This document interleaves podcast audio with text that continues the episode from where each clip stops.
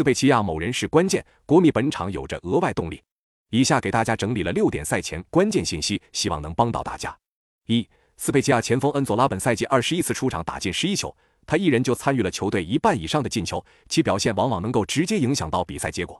也因此，对手一旦对他进行严防死守，让人施展不开，那么斯佩齐亚的进攻就会陷入困境。二、斯佩齐亚这支球队不太擅长在周五比赛。升入意甲后，此前一共六次在周五比赛结果全败，并且每场都被对手打入二球以上。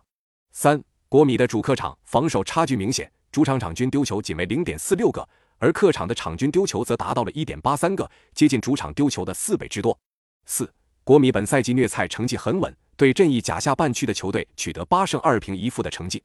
五，国米俱乐部成立于一九零八年三月九日，本场比赛的前一天是球队建队一百一十五周年的纪念日，因此本场算是节礼日的比赛，球队上下求胜的动力十足。六，国米本赛季意甲赢下的十六场比赛当中，多达九场都是一球小胜，而下周国米还有欧冠的比赛要踢，本场比赛或许也会有所留力。